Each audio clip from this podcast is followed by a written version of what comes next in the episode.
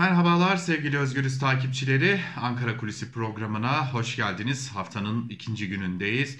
Artık yavaş yavaş Türkiye Büyük Millet Meclisi bütçe görüşmelerine hazırlanıyor. Malum yarın bütçe maratonu olarak adlandırılan 2022 yılı Merkezi Yönetim Bütçe Kanunu teklifinin görüşmeleri Meclis Plan ve Bütçe Komisyonu'nda başlayacak.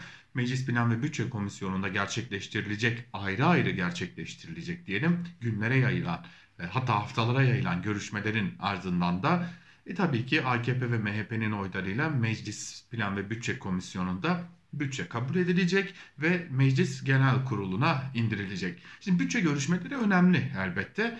E, neden önemli? E, şimdi bütçe dediğimiz e, olgu aslında tamamen e, yurttaşın vergileriyle oluşturulan e, bir şey ve e, her yıl artık e, yılın son aylarında meclise e, şimdi malum e, yeni bir sistemde yeni bir yönetim sistemi var. Cumhurbaşkanlığı hükümet sistemi. Cumhurbaşkanlığı tarafından hazırlanan e, bütçe e, Türkiye Büyük Millet Meclisi'ne sunulur ki bu yılda öyle oldu. Cumhurbaşkanı yardımcısı Fuat Oktay e, bu e, meclise sundu e, gel, te, teklifi sundu. Hemen ardından da kameraların karşısına geçti ve 2022 yılı bütçesine ilişkin bazı bilgileri paylaştı. Kendi cephelerinden bilgileri paylaştı. Bütçe görüşmeleri başka bir açıdan daha önemli. Belki ilerleyen günlerde onu da aktaracağız. Çünkü meclis hareketlenecek artık bir kere. Çünkü e, meclisteki vekillerin en çok şikayet ettikleri durumlardan biri meclise bakanlar gelmiyor şeklindeydi. E, hal böyle olunca da tabii ki bir nöbetçi bakanlık sistemi başlatılmıştı ama bu pek de sağlıklı işlemiyordu. Şimdi bakanlar meclise gelecekler bütçe komisyonunda e, sunum yapacaklar. E, bu açıdan önemli. Milletvekillerinin de sorularını yanıtlayacaklar. Büyük tartışmaların olacağını biliyoruz.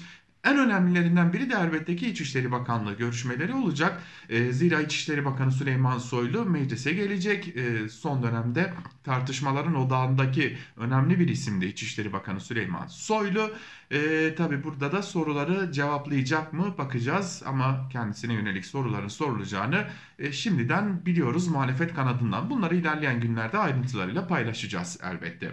Gelelim bütçe meselesine. Şimdi bütçe dedik ki Cumhurbaşkanı Yardımcısı Fuat Oktay tarafından meclis başkanlığına sunuldu. Plan ve Bütçe Komisyonu da yarından itibaren görüşmelerine başlayacak. AKP'li Plan ve Bütçe Komisyonu e, Başkanlığı'nın e, yönetiminde bir e, görüşme trafiği elbette ki başlayacak. Şimdi bugün biraz ayrıntılarına bakalım. Bütçenin ayrıntılarını e, bazı dikkat çeken detayları sizlerle paylaşalım. Cumhurbaşkanı Yardımcısı Fuat Oktay notlarıma da bakıyorum. E, meclise sunduğu bütçe teklifinde, bütçe kanunu teklifinde diyelim tam adıyla e, bütçe giderlerinin 1 trilyon 750 milyar 957 milyon lira gelirlerinin ise 1 trilyon 472 milyar 583 milyon lira olacağını belirtmişti ki bu bütçe açığının tam tamına 278 milyar 374 milyon lira olacağı anlamına geliyordu. Şimdi Fuat Oktay Cumhurbaşkanı Yardımcısı bu e, kanun teklifini sunduğunda da e, eğitime aslan payına eğitime ayırdık demişti. Şimdi bütçe görüşmeleri her başladığında bu cümle tekrarlanır zaten. Bu AKP dönemine özgü bir şey değil. E, önceki hükümetlerde de uzunca yıllardır aslan payı eğitime ayrıldı başlığıyla bu tarz haberler zaten yapılır. E, bu tarz söylemleri siyasetçiler de geliştirir Fuat Oktay da Türkiye siyasetinde kalıplaşmış bu cümleyi kendisi de tekrarlamış tabii ki. Şimdi onun ayrıntılarına bakacağız. Gerçekten aslan payı eğitime ayrılmış mı? Yani eğitime ayrılan bu payın e, ne kısmı eğitimin geliştirilmesi için ne kısmı da hangi kısmı da personel giderleri için harcanmış ona bakalım hatta. Ee, şimdi bakıyoruz Milli Eğitim Bakanlığı'na 2022 yılında 189 milyar 10 milyon 851 bin lira ayrılmış durumda. Ama eğitime ayrılan bu bütçenin tamı tamına 132 milyar 28 milyon 643 bin lirası personel gideri. Yani öğretmenlerin, okullarda çalışan diğer görevlilerin e, ücretleri babında bir e, gider görünüyor. Yine 20 milyar lirayı aşkın bir tutarda SGK primlerinin devlet tarafından ödenmesi gereken tutarı olarak belirlenmiş durumda. E, mal ve hizmet alımı kısmı aynı zamanda yatırımın da gerçekleştirildiği kısım ki o da e, yaklaşık 15.2 milyar lira. Yani eğitimin geliştirilmesine ayrılan pay 15.2 milyar lira. Yani aslan payından eğitim ve öğretimin e, geliştirilmesi için yapılacak yatırım payı e, diyelim ki totalde 15.2 milyar lira. Şimdi gelelim siyasi partilere. Siyasi partiler malum e, belirlenen çerçeveler içerisinde e, hazine yardımları alıyorlar. 2022 yılında siyasi partilere verilecek hazine yardımının tutarı 645 milyon 167 bin lira. Mevcut tabloya baktığımızda az önce bahsettiğimiz bu tutarda pastadan en büyük payı elbette ki Adalet ve Kalkınma Partisi yani AKP alıyor. AKP 280 milyon liraya aşkın bir pay alacak. Yine baktığımızda CHP'ye 149 milyon lira, HDP'ye 77 milyon lira, MHP'ye 73 milyon lira ve İyi Parti'ye ise 65 milyon lira ödenecek. Eğer biz 2022 yılı içerisinde bir erken genel seçimle karşı karşıya kalırsak yine yasalar gereği bu hazine yardımları 3 katına çıkarılacak ve bu şekilde siyasi partilere ödenecek. Esasen ayrılan bütçeden ayrılan aslan payı ise faizlere gidecek. Şimdi burada önemli bir durum söz konusu. Bütçede yer alan özellikle cetvellerde yer alan bilgilere göre faiz giderleri her yıl giderek artış göstermeyi sürdürüyor. 2022 yılında 240 milyar 383 milyon 662 bin lira faiz ödemesi yapılacak. Bu tutar 2023 yılında 290 milyar liranın üzerine çıkarken 2024 yılında ise 320 milyar liraya yükselecek. Böylece 2024 yılında bütçe giderlerinin yaklaşık %14.8'ini faiz ödemeleri oluşturacak. Hazine ve Maliye Bakanlığı tarafından gerçekleştirilecek bu ödemeler.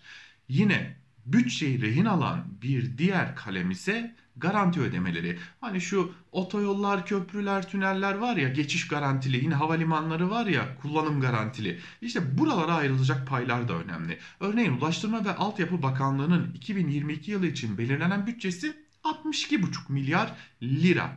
Ancak devletin doğrudan harcama yapmayıp kurumlara ya da kişilere yaptırdığı işlere harcanan bir tutar var. Bu tutara cari transfer deniyor. İşte Ulaştırma ve Altyapı Bakanlığı'nın cari transferler kısmı için ayrılan tutar 27 milyar liranın üzerinde.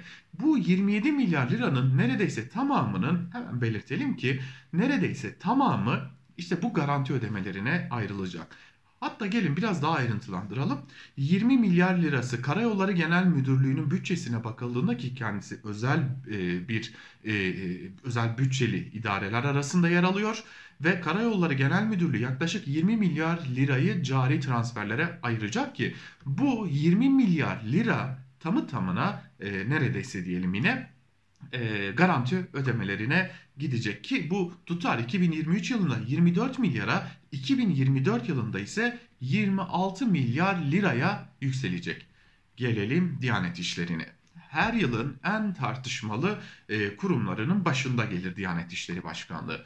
Diyanet İşleri Başkanlığı 2022 yılında bir önceki yıla yani içinde bulunduğumuz 2021 yılına göre 3.2 milyar lira daha fazla bütçe alacak ve 16.1 milyar liralık bir bütçeye sahip olacak. Bu ne anlama geliyor? Bu Diyanet İşleri Başkanlığı'nın aralarında e, bakanlıkların da bulunduğu ki 7 bakanlıktan bahsediyoruz az sayıda bakanlıktan da bahsetmiyoruz. Bu bakanlıklar içerisinde önemli bakanlıklar da var.